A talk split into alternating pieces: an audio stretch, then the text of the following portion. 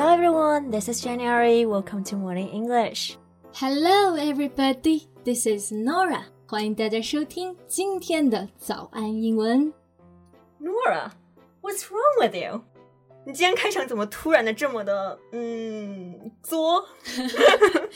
你不觉得我今天非常可爱吗嗯，No, just feel like you are a drama queen. ？That's me, drama queen. 戏精就是我。戏精本精在此。对，But just kidding。其实啊，我们今天这期的主题呢，就是跟造作、作这个相关的表达有关。在节目的开始，给大家送一个福利，今天给大家限量送出十个我们早安英文王牌会员课程的七天免费体验权限，两千多节早安英文会员课程以及每天一场的中外教直播课，通通可以无限畅听。体验链接放在我们本期节目的 show notes 里面了，请大家自行领取，先到先得。说到 drama queen 啊，我心里其实有一个非常理想的人选，J，你猜猜是谁 Well, on that you have to give me a hint. ？OK，she's、in the variety show Sisters Who Make Waves。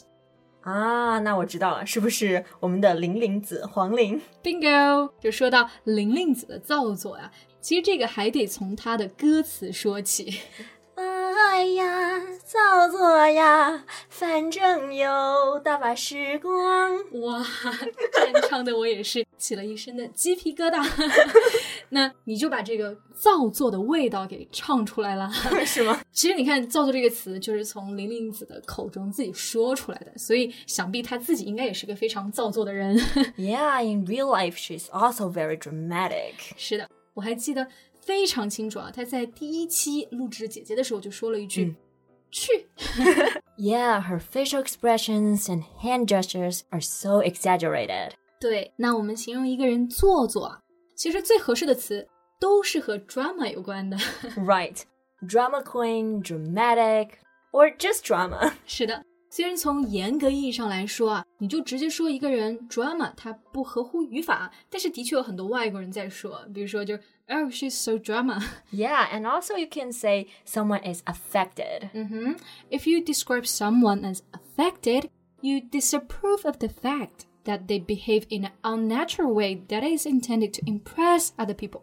所以 affected 意思就是说装这个词其实带着一些比较贬义的色彩，比如说我们形容绿茶，我们就可以用到这个词。没错，就是非常不自然的一种表现方式啊。哎，那 Jane，你要不要来给我们表演一个呀？ Oh my god, Nora, your hair looks so awesome today. I like it so much. Okay, okay, that's enough. It just sounds so fake. 是的，就是有点假。那很多时候美国人说话的方式就是这样子 Yeah, like, ，especially you know valley girls。 mhm. and sometimes they're praising you with enthusiasm, but actually they think differently. Yeah, and that's an affected person. Exactly. 我突然想到啊，那如果说一个人做嘛，我们也可以用到另外一个词，就是说他非常的 phony。 Yeah, a phony person is someone who's fake and not genuine. 对，那这个词呢，除了可以说 a phony person，也可以说 someone is a phony。 She's such a phony. 嗯，J，你是在说谁呀、啊，其实我觉得最近郑爽在直播带货上那那波操作还蛮做作的。啊 I mean, if she doesn't like live streaming sales, she could have rejected from the beginning. Yeah, I get what you mean. So she's taking money while not doing the job well. Yeah. So we can call that kind of person like maybe she's a such a phony. Yeah. 我不会，我们会不会被粉丝追骂？ um, 只代表个人看法，粉丝轻喷啊。anyway, speaking about phony people. 其实生活中的这种作啊，也可以分很多种，对吧？嗯哼嗯，那 J，你觉得你最讨厌的是哪一种作的人？ Okay, so um, actually, I'm not really a huge fan of those kind of people who like to appear important and intelligent just in order to impress other people.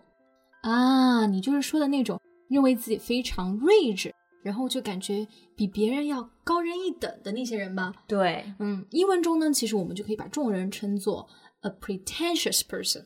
是的，pretentious 其实就是从 pretend 假装这个词变过来的，意思也是做作的。哎，特别是强调那种自命不凡、看不起别人的人。 Yeah, and they may really know more than you, but they look down on you and put their noses in the air. Right, and they can be pretty grandiose. Grandiose. Grand means great，就是我们说的宏伟、伟大嘛。And grandiose means containing more detail than necessary, or intending to seem important or great. 对，如果我们说 a grandiose house，就是说这个房子非常的宏伟，而且甚至有些华而不实。而如果这个 grandiose 指的是一个人，a grandiose person 指的就是说这个人非常的浮夸做作。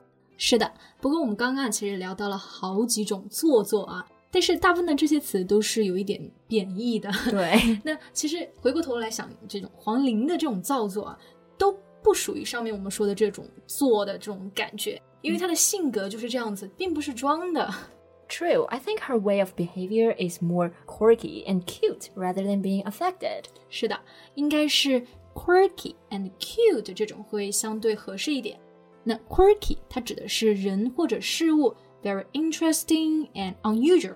对，大家去查字典的话，可能会发现 “quirky” 这个词的释义是哎古怪的，但其实我们在生活当中使用的时候，很多都是用在褒义的语境，哎，指这个人啊有点与众不同。 Yeah, quirky 和我们说到的这种 strange and weird 就是不太一样的。If you say someone's strange or weird, then it's more likely that you feel this guy is difficult to understand and you don't like him. Exactly, but you can say she's quirky and I quite like her. 所以啊，就是黄龄就是这种古怪到做的可爱，是的，就是感觉是古灵精怪的那种可爱。是的，是的，是的， So she has a quirky sense of humor. 是的。那 a quirky sense of humor 这种幽默感呢，就有点像中文的搞怪，而且通常非常有创意啊。嗯、s h e always has creative ideas. Yeah, I remember she always tailored everyone's performance clothes, like making the sleeves shorter and showing the waistline. 是的，是的。那上一次啊，他就在郑希怡的腋下剪了一个洞。 Yeah. And what she said is that Yumiko can spread her charm by the hole under the armpit. 从腋下的洞散发魅力，其实这个脑脑洞特别大。 exactly. Only she dares to think that way. Yeah，而且虽然感觉玲玲子虽然喜欢造作，但是她从来不掩饰自己。 Absolutely. She just says what she thinks honestly and not hiding her thoughts. 对，从某种程度上来看，我觉得是非常随性的。She's a very candid person。对，candid 就是非常的直截了当、率真啊。这也是为什么说她作的比较可爱的意思。对 Although she's a drama queen and quirky, she's neither pretending nor hiding it. ，Yeah，dramatic yet candid。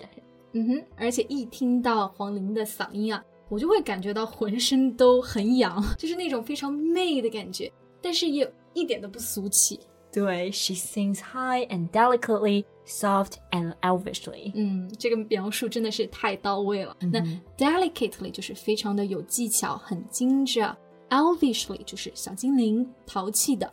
形容她真是太合适了。而且刚刚说她，she sings high and delicately, soft and elvishly，就是说她唱歌百转千回，又轻柔又有灵气。是的，那 avish 作为形容词啊，我觉得也是挺适合形容黄龄的，因为她就是给人的感觉就是那种精灵一般的淘气，对吧？ 对，一点都不俗气，嗯哼，感觉我们到最后变成了黄龄夸夸团耶。因为优秀可爱的人值得被 看到。是的，那再没有女性比她更造作，她是独一无二的造作。好啦，那今天我们就聊到了各种造作、装的作、各种洒脱的作。Thank you so much for listening. This is Jan. This is Nora. See you next time. Bye. 今天的节目就到这里了。如果节目还听得不过瘾的话，也欢迎加入我们的早安英文会员。成为会员，您就可以无限畅听我们每天一场免费的中外教直播课，以及两千多节原创系统课程了。今天我们限量送出十个七天免费试听权限，试听链接放在我们本期节目的 show notes 里了，请大家自行领取，先到先得。 This podcast is from Morning English. 学口语就来早安英文。